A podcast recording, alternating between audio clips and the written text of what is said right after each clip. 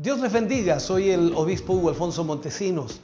La palabra de Dios para nuestras vidas está llena de esperanza y nos muestra los principales pilares de la fe en nuestro Señor Jesucristo.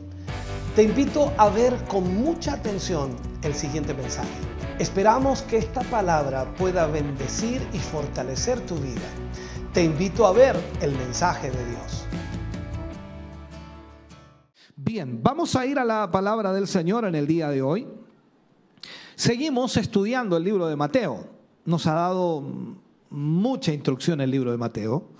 Y cada libro de la palabra en realidad es maravilloso. Pero es importante poder analizarlo, poder verlo de acuerdo a lo que nos enseña la, la escritura, la palabra del Señor. En el día de hoy vamos a tomar el capítulo 22, capítulo 22 del libro de Mateo y vamos a leer los primeros versículos o algunos versículos como base al inicio. Mm, versículo 8 al 10 vamos a tomar en la lectura del día de hoy. Mateo capítulo 22, versículo 8 al 10. Leo la palabra del Señor, lo hago en el nombre de nuestro Señor Jesucristo. Entonces dijo a sus siervos, las bodas a la verdad están preparadas, mas los que fueron convidados no eran dignos. Y pues a las salidas de los caminos y llamad a las bodas a cuantos halléis. Y saliendo los siervos por los caminos, juntaron a todos los que hallaron, juntamente malos y buenos. Y las bodas fueron llenas de convidados. Oremos al Señor. Padre, en el nombre de Jesús, vamos ante su presencia, Señor, dando gracias por su gran amor y misericordia, porque nos permite, Señor, en esta noche tener su palabra para nuestra vida, porque nos permite también compartir esta palabra con nuestros hermanos, Señor, y es un gozo tremendo poder hacerlo hoy.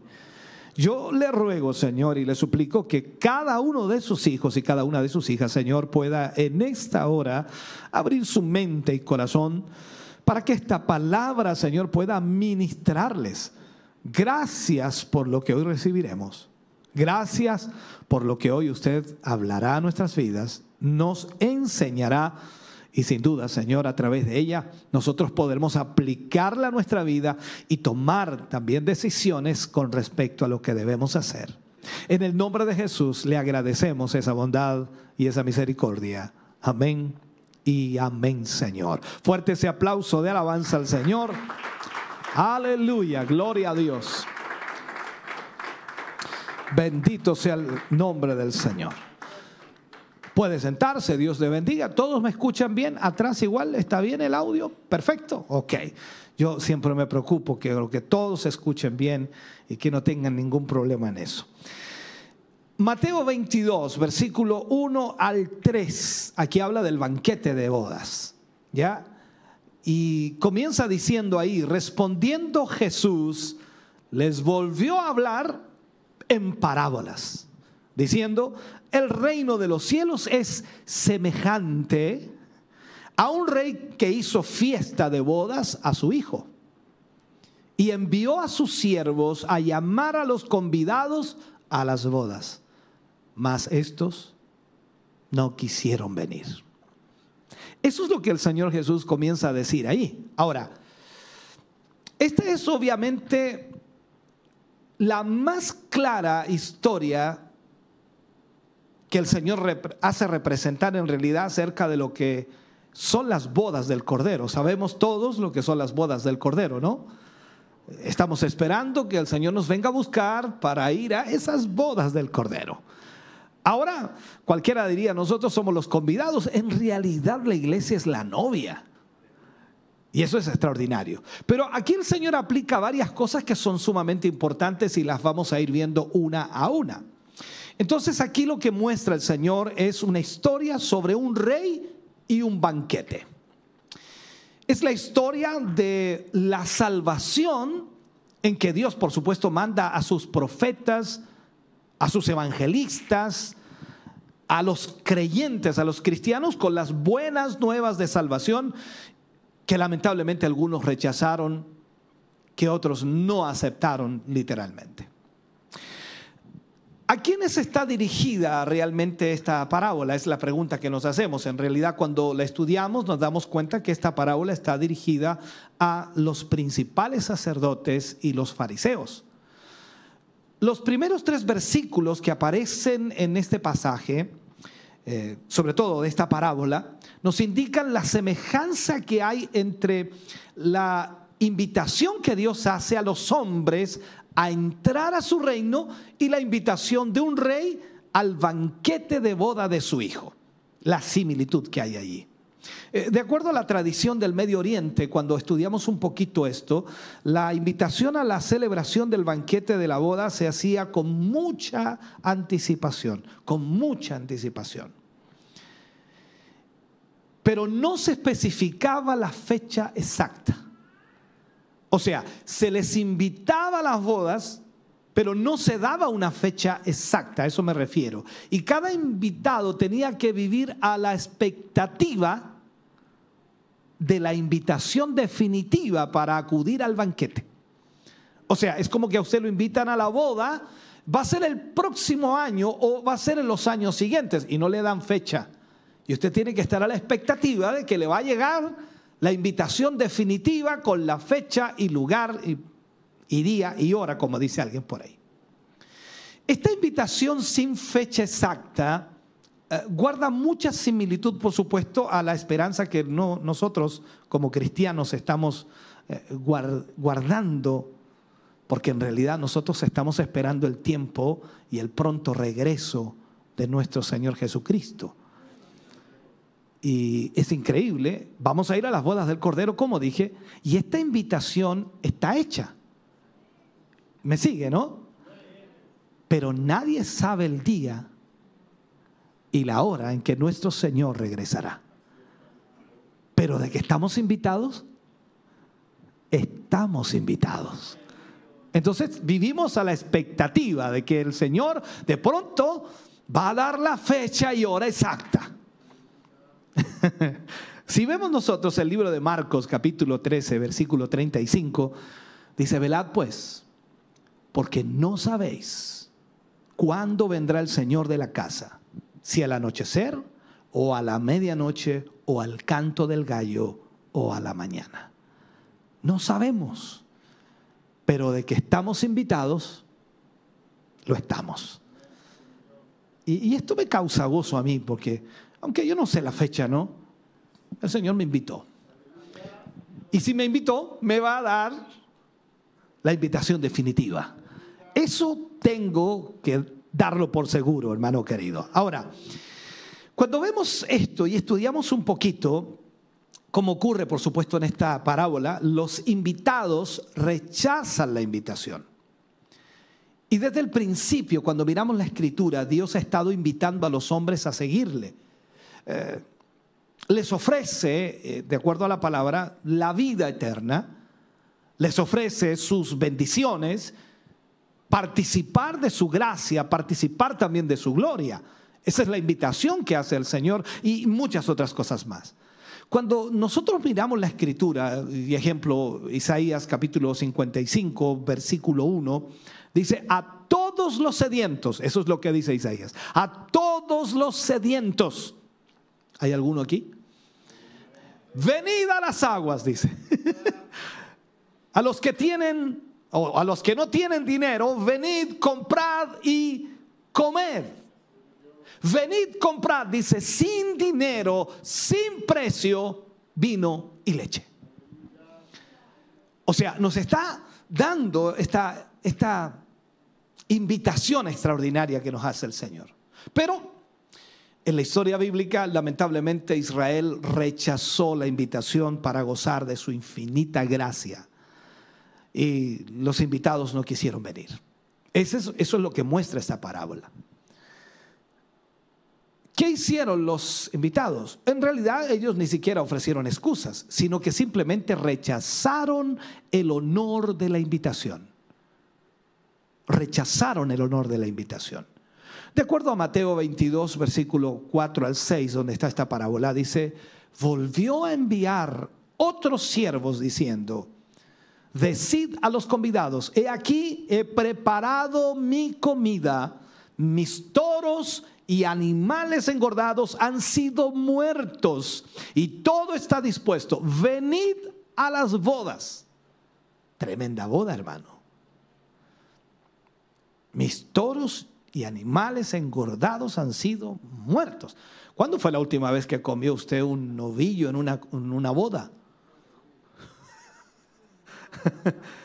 en los años antiguos, ¿no? cuando se casaba la gente, mataban un novillo ¿Alguien, ¿Alguien fue alguna vez a una de ese tipo de bodas?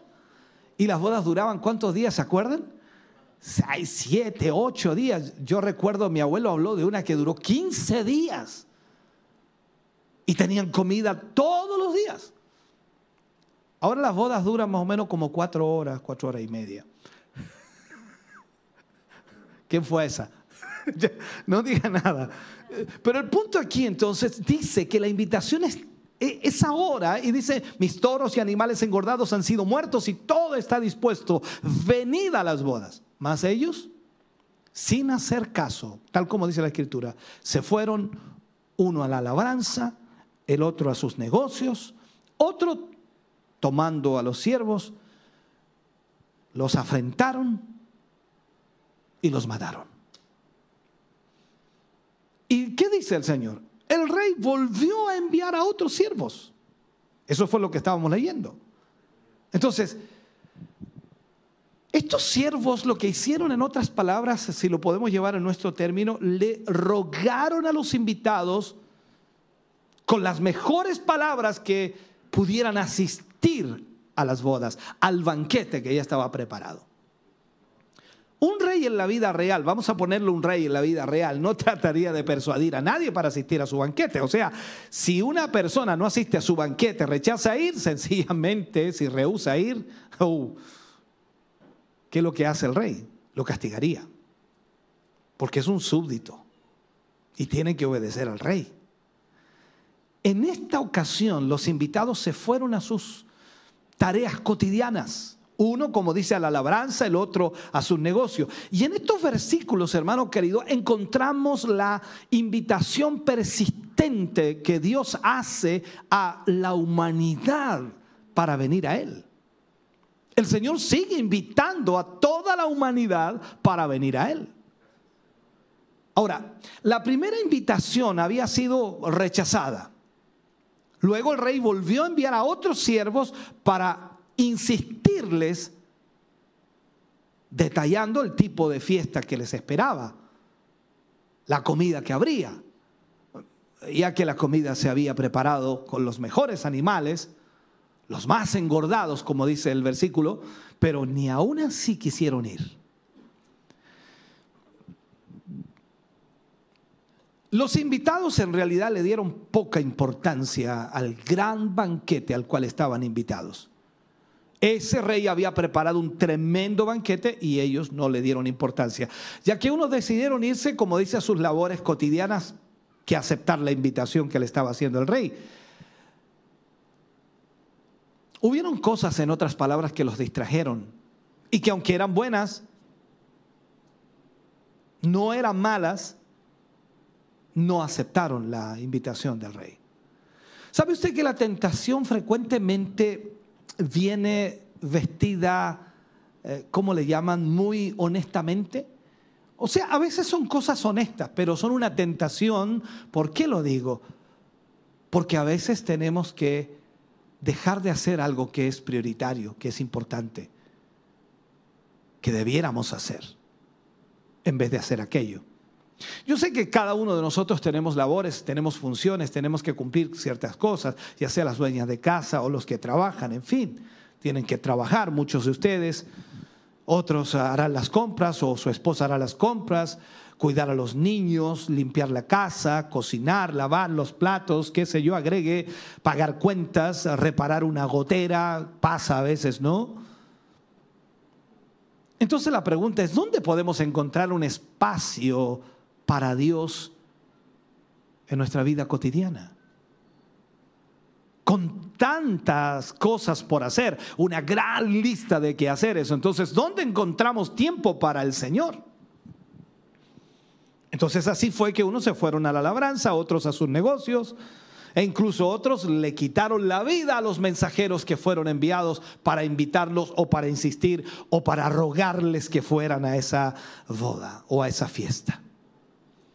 Ahora, esto es una clara descripción de cómo ellos mataron a todos sus profetas. Y aquí está hablando de Israel. Tal como Israel rechazó al Señor, rechazó su invitación, en el día de hoy también hay muchos que están rechazando la invitación de Cristo. Unos porque están muy ocupados en sus negocios, otros porque sus compromisos familiares son tremendamente apremiantes, otros porque están perdidos en los deseos, los deleites, los placeres de este mundo y por supuesto están con afanes de este mundo. Rechazan la invitación.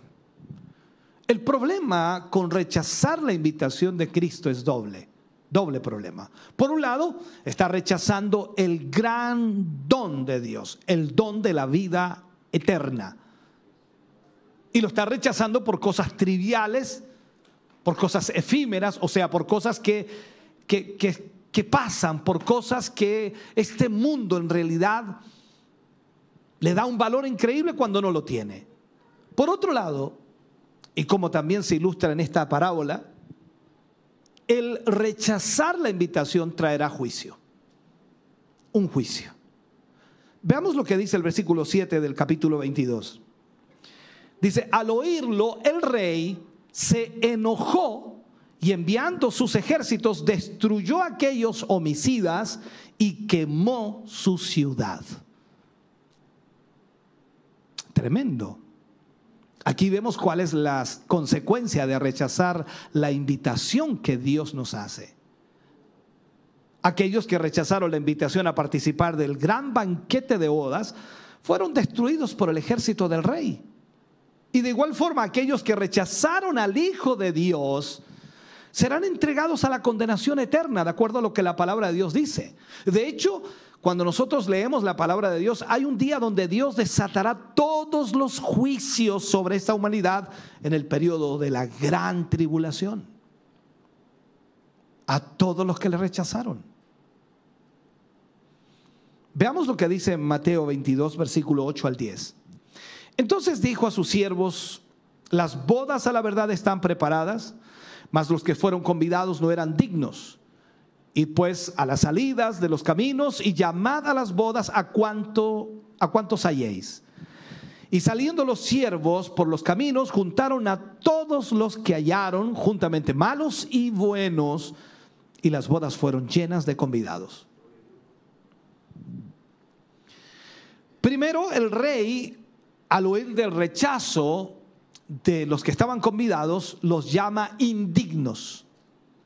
O sea, a los invitados originales, como podemos decir nosotros, los llama indignos. A pesar de que los, los primeros invitados no aceptaron la invitación a las bodas del Hijo del Rey, estas bodas no se cancelaron. Esto es como decir, no sé, invitamos a tantos a las bodas y no van a venir, así que yo creo que lo mejor es cancelarla. No, las bodas no se cancelaron, aunque los invitados rechazaron ir.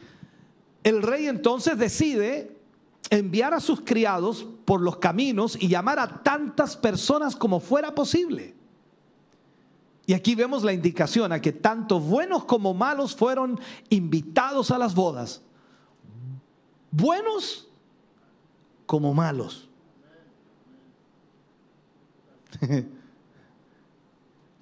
Yo le dije, bueno a usted.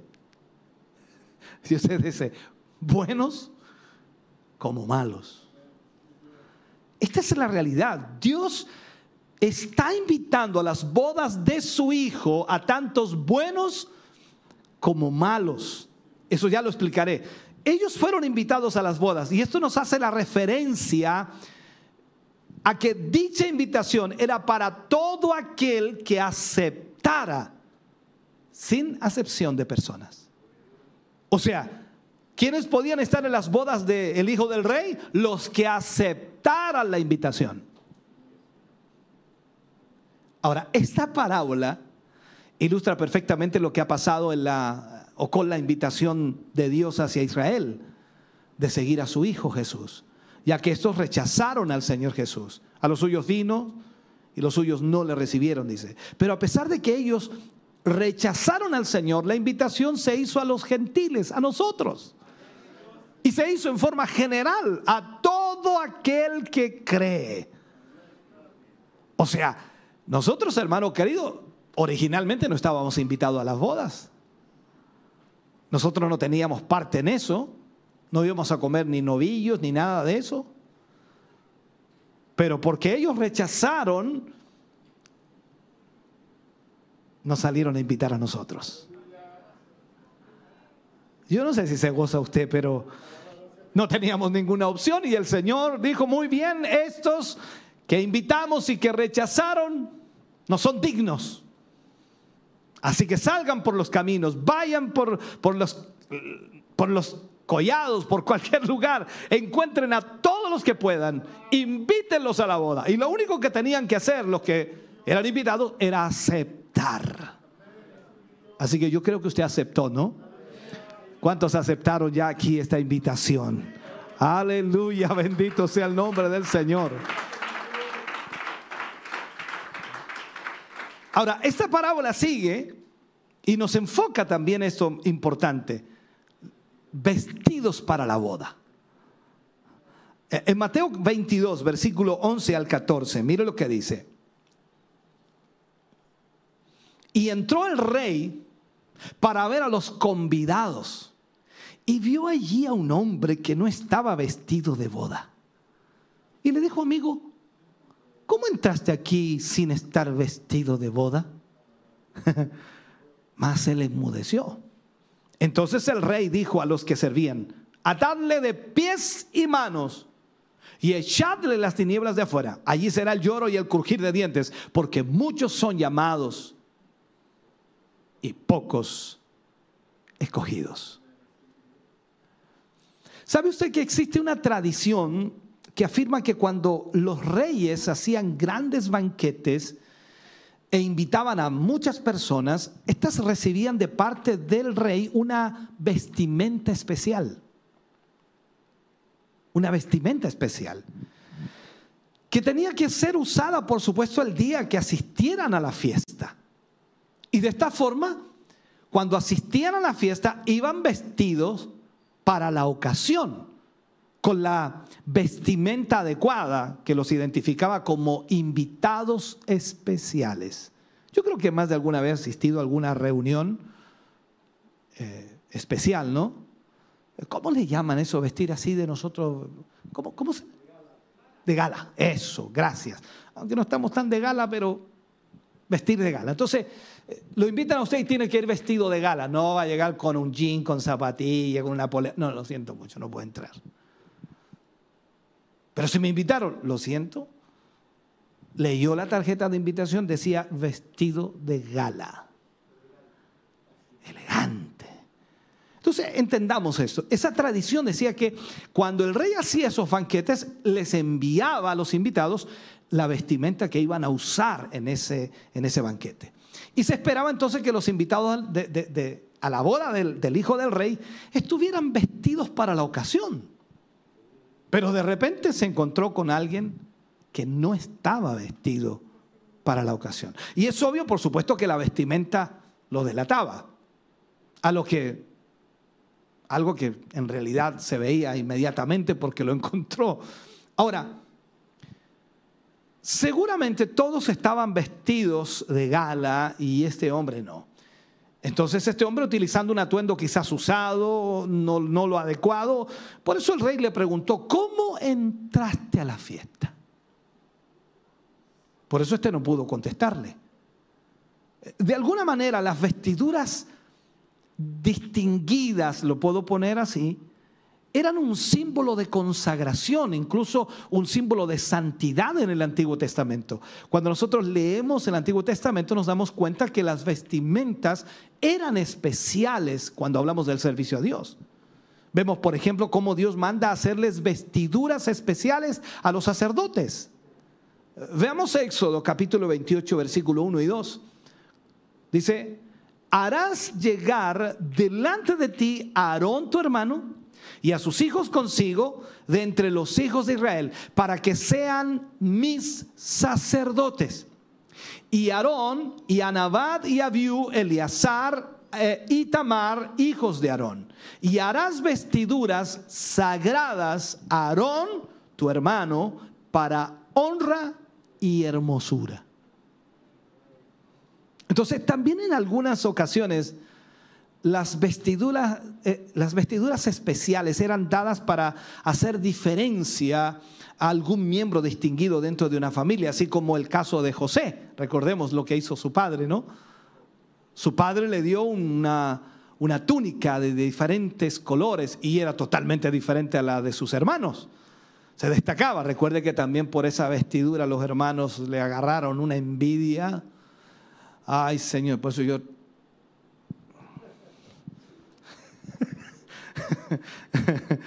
le agarraron una envidia y claro, de ahí comenzó toda una secuencia de cosas que ya usted lo conoce. Génesis capítulo 37, versículo 3, ¿qué dice? Y amaba Israel a José. Israel era Jacob, más que a todos sus hijos, porque lo había tenido en su vejez y le hizo una túnica de diversos colores. Entonces es importante, hermano querido, que cuidemos nuestras vestiduras blancas para que cuando se den las bodas del Cordero, nos encontremos vestido para ello. Amén. Está cuidando su vestidura, ¿no? Una cosa es estar invitado, ahora vemos que hay que cuidar la vestidura, pues. Y como no sabemos cuándo será, puede que pase mucho tiempo y, la podemos ensuciar, entonces tenemos que tener cuidado. ¿Qué dice Apocalipsis capítulo 19? Versículo 7 al 9, mire lo que dice. Gocémonos y alegrémonos y démosle gloria. Oye, están aquí ustedes, ¿cierto? Ya, vamos entonces de nuevo, todo de nuevo, repite gocémonos y alegrémonos y démosle gloria. Porque han llegado las bodas del Cordero y su esposa se ha preparado. ¡Wow! Mire, mire lo que dice. Y a ella se le ha concedido que se vista de lino fino, limpio y resplandeciente. Porque el lino fino es las acciones justas de los santos. Aleluya. Y el ángel me dijo, escribe, bienaventurados los que son llamados a la cena de las bodas del Cordero. Y me dijo, estas son palabras verdaderas de Dios. Bendito sea el nombre del Señor.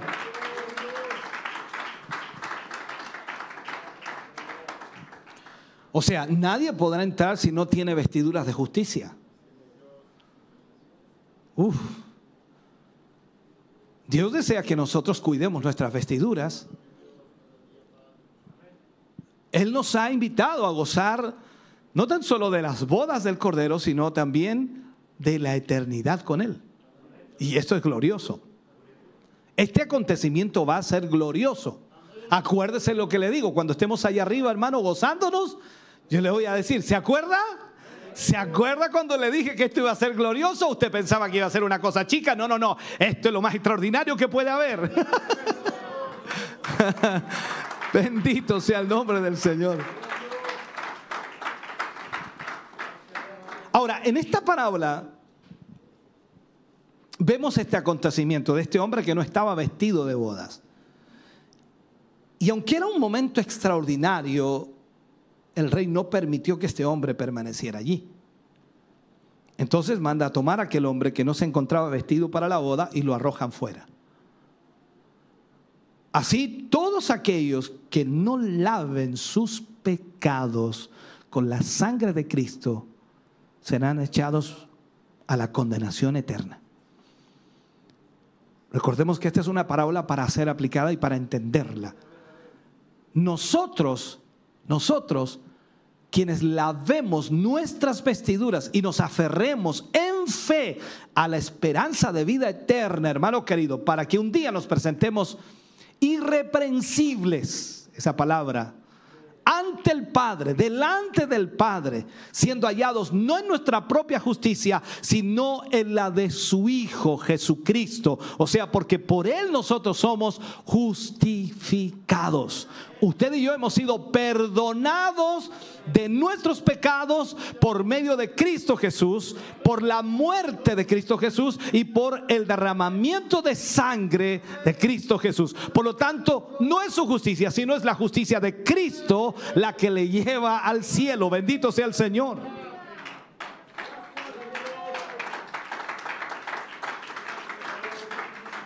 Ahora, esta parábola nos muestra que Dios nos invita a una celebración gloriosa. Trate de llegar, eh, no sé cómo decirlo, bueno, lo, terrenal no, es comparable a lo, eh, a lo, celestial, no, imposible. Eh, pero trate de recordar la mejor fiesta de bodas que usted ha estado. Esa multiplíquela por 10 mil. O sea, no tiene comparación lo que habrá ahí arriba. Ahora, la invitación ha sido extendida a todos, absolutamente a todos. Pero usted tendrá que acudir cumpliendo las condiciones del rey. Vestirse de acuerdo a, la ocasión. La invitación entonces permanece vigente y se expresa hoy día más que nunca por las buenas noticias del Evangelio. Cada día usted escucha las buenas nuevas y cada día le va remarcando y le va recalcando que está invitado a unas bodas, que la, invitación no se, ha, no se ha eliminado. Sigue usted invitado a las bodas. Las bodas se van a efectuar. Y usted dice, pero ¿cuándo? No se preocupe, ya le va a llegar la invitación que dice el día y la hora. No se preocupe. Usted solamente preocúpese de que su vestidura no se manche. Preocúpese de estar acorde a la invitación que el Señor Jesús le hizo. Pero de que estamos invitados, lo estamos. Y eso es una gran verdad. Veamos otro pasaje.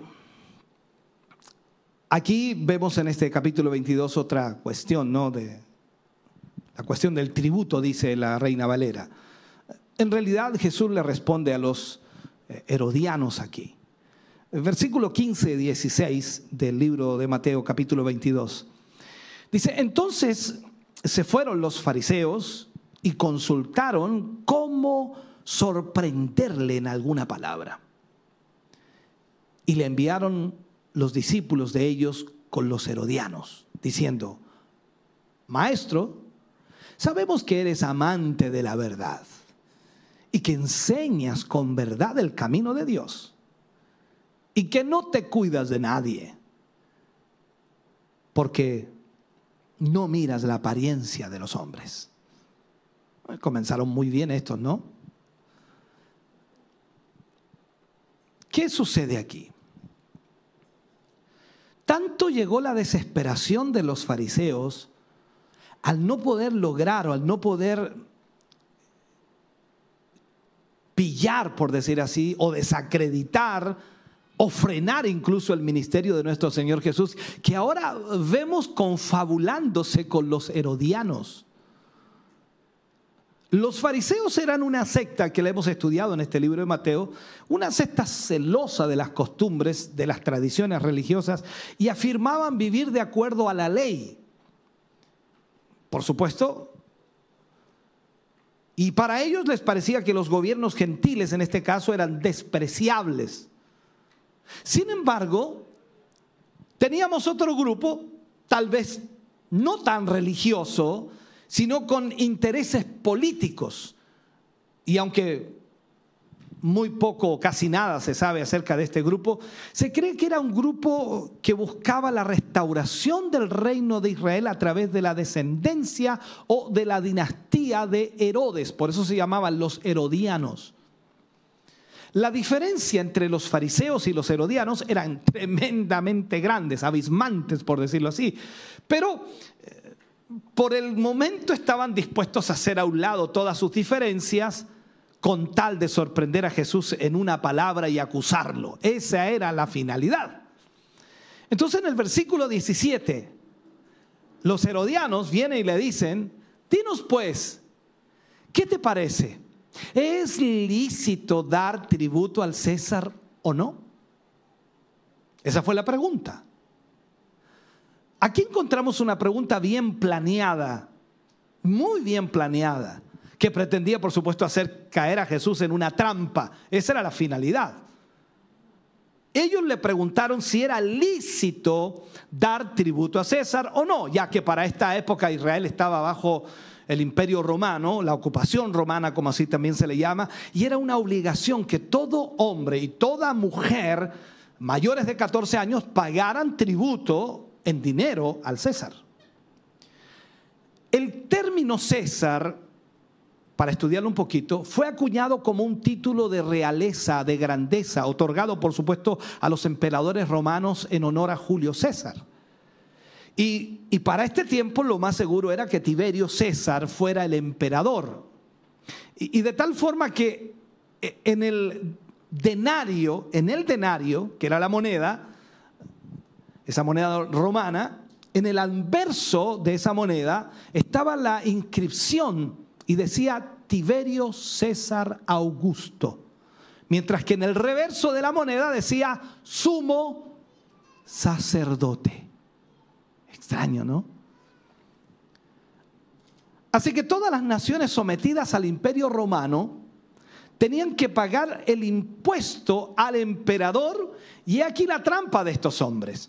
O sea, si Jesús respondía que no era lícito, entonces los herodianos que apoyaban el reinado de Herodes bajo el auspicio romano lo podían incriminar delante de las autoridades como un rebelde sedicioso que no quería someterse al emperador. Pero si decía que era lícito dar tributo al César, entonces aparecían los fariseos que podían acusarlo, por supuesto, de traidor a la nación, ya que estaba apoyando a los gentiles y por tanto no era el Mesías. Esta era la trampa, que por supuesto estos hombres tendieron al Señor Jesús, pero como veremos, la respuesta que Él les dio fue con una sabiduría extraordinaria. Veamos el versículo 18 al 22. Pero Jesús dice, conociendo la malicia de ellos, él sabía que eran maliciosos estos. Bueno, Ernesto Silva diría de otra manera, ¿no? Estos imbéciles. conociendo la malicia de ellos, les dijo, ¿por qué me tentáis, hipócritas? Y él les dice, mostradme la moneda del tributo. Y ellos le presentaron un denario. Entonces les dijo, ¿de quién es esta imagen y la inscripción? Le dijeron, de César. Y les dijo, dad pues a César lo que es del César y a Dios lo que es de Dios. Oyendo esto, dice, se maravillaron y dejándole, se fueron. No cabe duda, hermano querido, que Jesús supo responder a las más diabólicas y astutas preguntas que sus enemigos le realizaron. Increíblemente, dejando ver así una infinita sabiduría, extraordinaria sabiduría. Jesús sabía las intenciones con las cuales estaban haciendo esta pregunta, que eran malignas, y por eso les dice que son hipócritas porque no están siendo honestos, no están siendo sinceros, porque estaban buscando atraparle en algo. Lo que hace Jesús entonces para responderle les hace primero otra pregunta y prácticamente respondería a la primera que ellos hicieron. Mostradme la moneda del tributo. Y ellos cuando presentaron un denario entonces le dice, ¿de quién es esta imagen, esta inscripción? Ellos dijeron del César, tal como dice el versículo. Obviamente la inscripción era de la persona a quien le pertenecía la moneda. que era el César. Y por tanto, al, al pertenecerle al César, si le pertenecía a él, se le tenía que devolver a él. Y así como la moneda era de un hombre de esta tierra, así hay cosas que son exclusivas de los hombres de esta tierra, pero también hay cosas que son exclusivas de Dios. Y se las tenemos que dar únicamente a Él. Y de ahí entonces que dice el Señor, dad pues a César lo que es de César y a Dios lo que es de Dios. De esto podemos aprender dos cosas tremendamente importantes.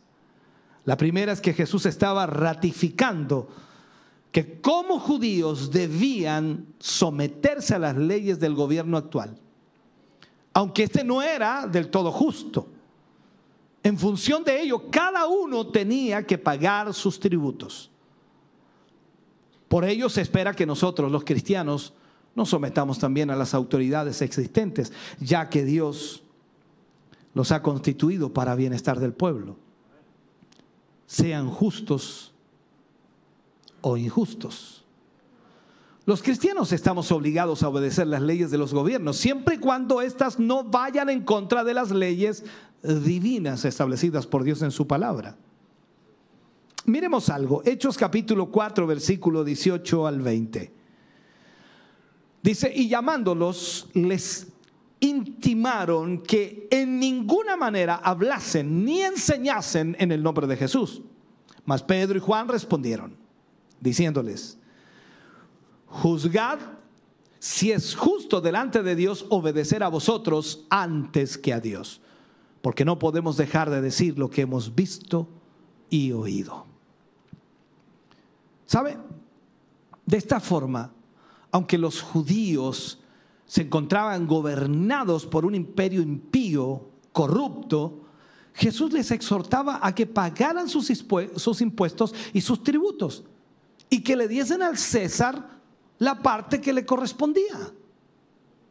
En segundo lugar, Jesús enseñó que así como el hombre tenía que sujetarse a los gobiernos humanos, aún más tenía que hacerlo con el gobierno divino y darle a Dios la parte que le corresponde. Nuestras vidas, hermano querido, le pertenecen a Dios. Antes estábamos en las manos de, de ese. Ahora estamos en las manos de Dios. Y le pertenecemos a Él. ¿Por qué? Porque nos compró a precio de sangre. Somos su posesión más preciada. Bendito sea el Señor. Por lo tanto, le pertenecemos a Él. Aleluya. Entonces, si nuestras vidas le pertenecen a Dios, debemos entregarnos por completo a su voluntad, dándole a Él el primer lugar. El primer lugar. Eso es lo que debemos hacer. Dice amén usted. Bien, perfecto. ¿Qué es lo, que otro, lo otro que aparece aquí en el capítulo 22? Es la pregunta sobre la resurrección. Aquí Jesús le responde en realidad a los saduceos. Esto estaba lleno de religiosos este tiempo, ¿no? Fariseos, herodianos, saduceos, escribas. Uf. Mateo capítulo 22, versículo 23 al 33.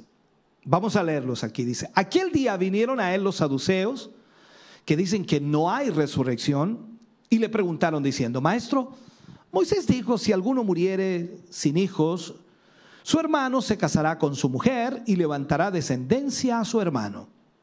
Hubo pues entre nosotros siete hermanos. El primero se casó y murió, y no teniendo descendencia dejó su mujer a su hermano. De la misma manera también el segundo y el tercero, hasta el séptimo. Y después de todos murió también la mujer. En la resurrección, pues, ¿De cuál de los siete será ella mujer? Ya que todos la tuvieron. Dejo esa pregunta así un poquito para que usted piense, ¿no? Entonces respondiendo Jesús les dijo, erráis ignorando las escrituras y el poder de Dios. Porque la resurrección ni se casarán, ni se darán en casamiento, sino serán como los ángeles de Dios en el cielo.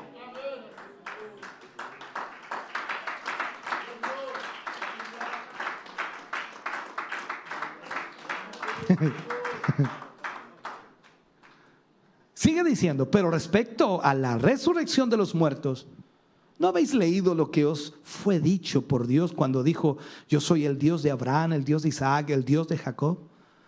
Dios no es Dios de muertos, sino de vivos. Oyendo esto, la gente se admiraba de su doctrina. Veamos entonces esto. Los saduceos no creían en la resurrección. Y mire la pregunta que hacen. Ellos no creían en la resurrección. Y citaron la historia de una mujer que se casó con un hombre que más tarde murió. Y de acuerdo con la ley del levirato, esa es la ley, eh, eh, citada por supuesto en el libro de Deuteronomio capítulo 25, el hermano de su marido, en este caso, se casó con ella para perpetuar la descendencia del hermano muerto. Pero él también murió y lo mismo sucedió con los demás hermanos hasta llegar al número 7. Entonces, en este caso, los saduceos se equivocaron en dos aspectos que el Señor destacó en los versículos 29 y 30. Aquí demostraron su, su ignorancia en dos áreas, las sagradas escrituras y el poder de Dios. Las sagradas escrituras y el poder de Dios. Aquí no dice que aquellos fuesen ángeles. Tampoco nosotros seremos ángeles en el cielo, sino como ángeles. En el sentido de que en el cielo no nos casaremos, pues allí no será necesario continuar la descendencia por medio del nacimiento. Ya algunos se pusieron tristes. Ya, pues tranquilo, hermano, si Dios es sabio, hermano. Entonces la pregunta es, ¿qué le sucedió a los que habían muerto anteriormente? ¿Qué le pasó a Abraham, Isaac y Jacob? Ellos fueron sencillamente trasladados de la tierra a otro lugar.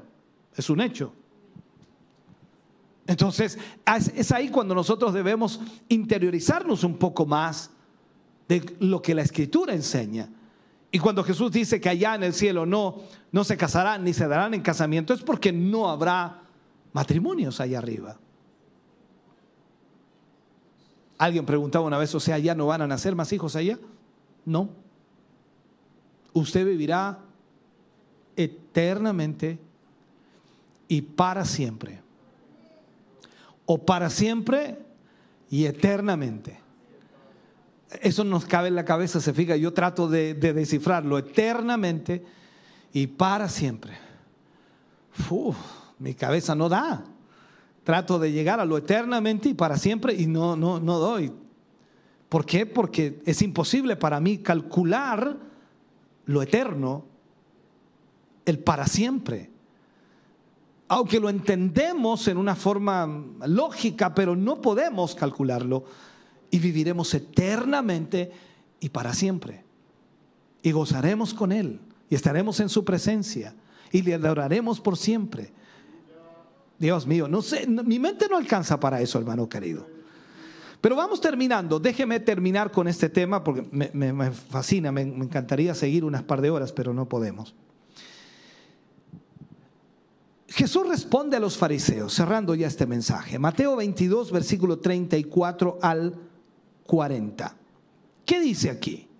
Entonces los fariseos, se fija que vinieron los fariseos, los saduceos, los herodianos, aquí se le acercaron todos. Entonces los fariseos, oyendo que había hecho eh, callar a los saduceos, se juntaron a una.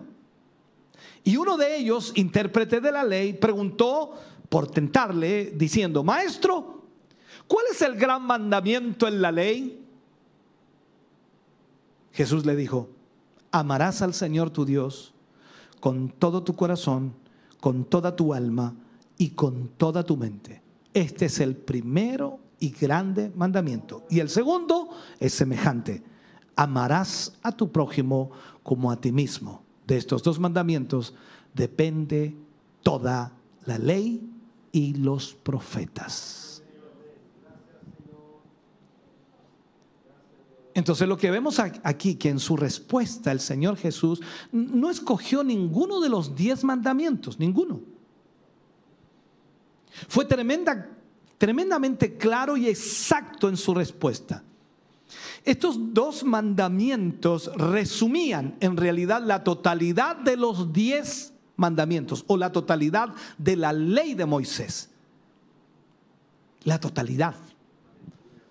El primero resumía la primera sección de la ley y el segundo la segunda sección de la ley. El primero que es amarás al Señor tu Dios. Perfecto, entendemos que los primeros cinco mandamientos están enfocados en Dios y los segundos cinco mandamientos están enfocados en el prójimo. Si los fariseos hubiesen sido honestos, deberían haber reconocido que no podían salvarse por medio de la ley y que necesitaban un Salvador. Precisamente, hermano querido, en aquellos momentos el Señor Jesús, el Salvador del mundo, se encontraba literalmente casi bajo la sombra de la cruz. Y estaba hablándoles ahí. Estamos hablando de que esto sucedió en la última semana, los últimos días de vida de nuestro Señor Jesucristo. Entonces, cuando vemos esto, al referir el Señor Jesús estos mandamientos a los fariseos y también a nuestra vida, tendremos que reconocer que estamos alejados de la presencia de Dios.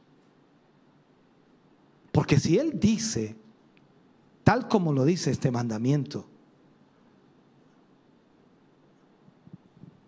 amarás al Señor tu Dios con todo tu corazón con toda tu alma, con toda tu mente.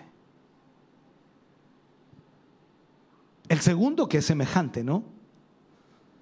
Amarás a tu prójimo como a ti mismo.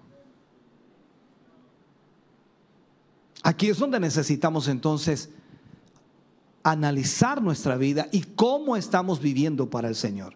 Hoy más que nunca necesitamos entender esta palabra.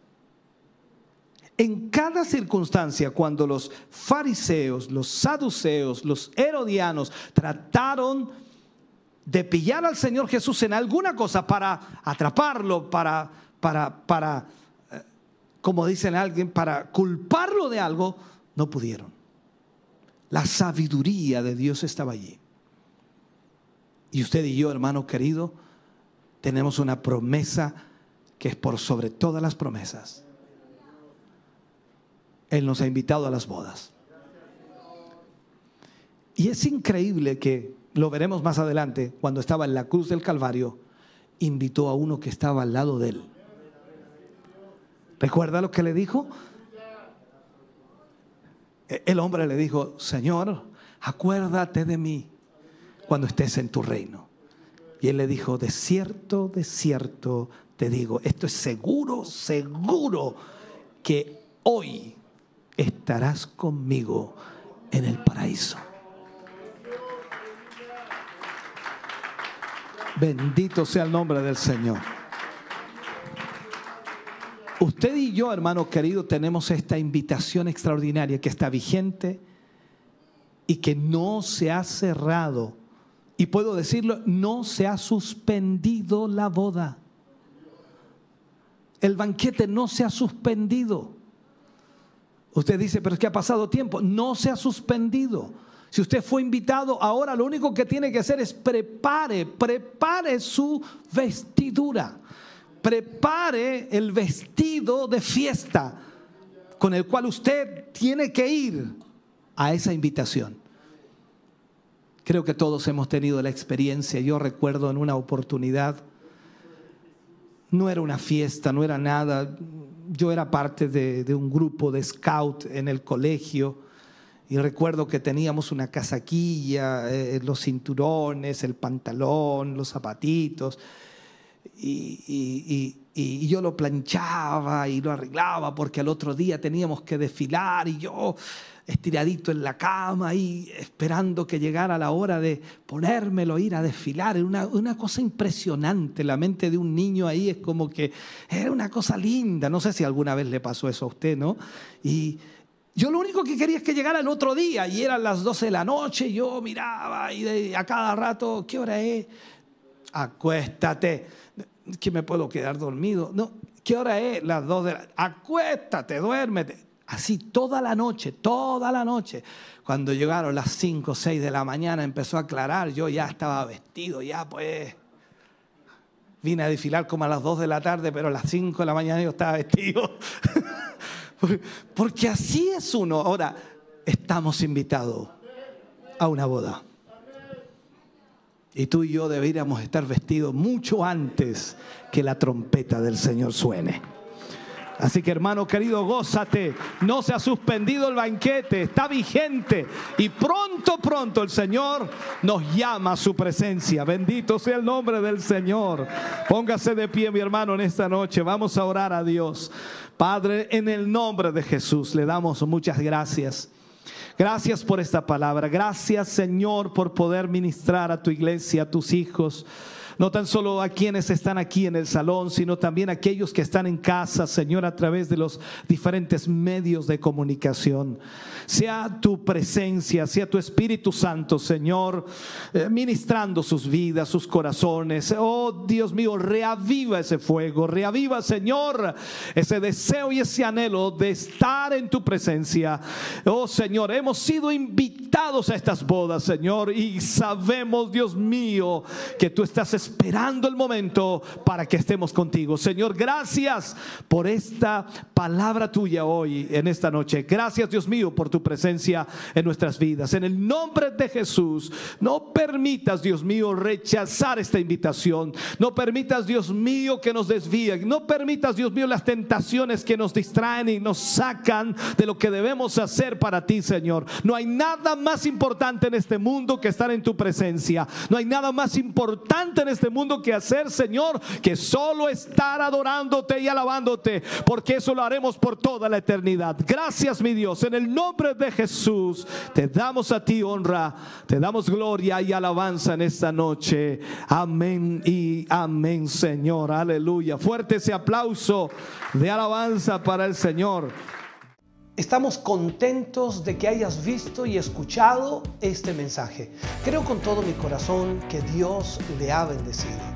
Quiero invitarles a suscribirse a mis redes sociales, donde tenemos contenido que le ayudará a alimentar su vida espiritual.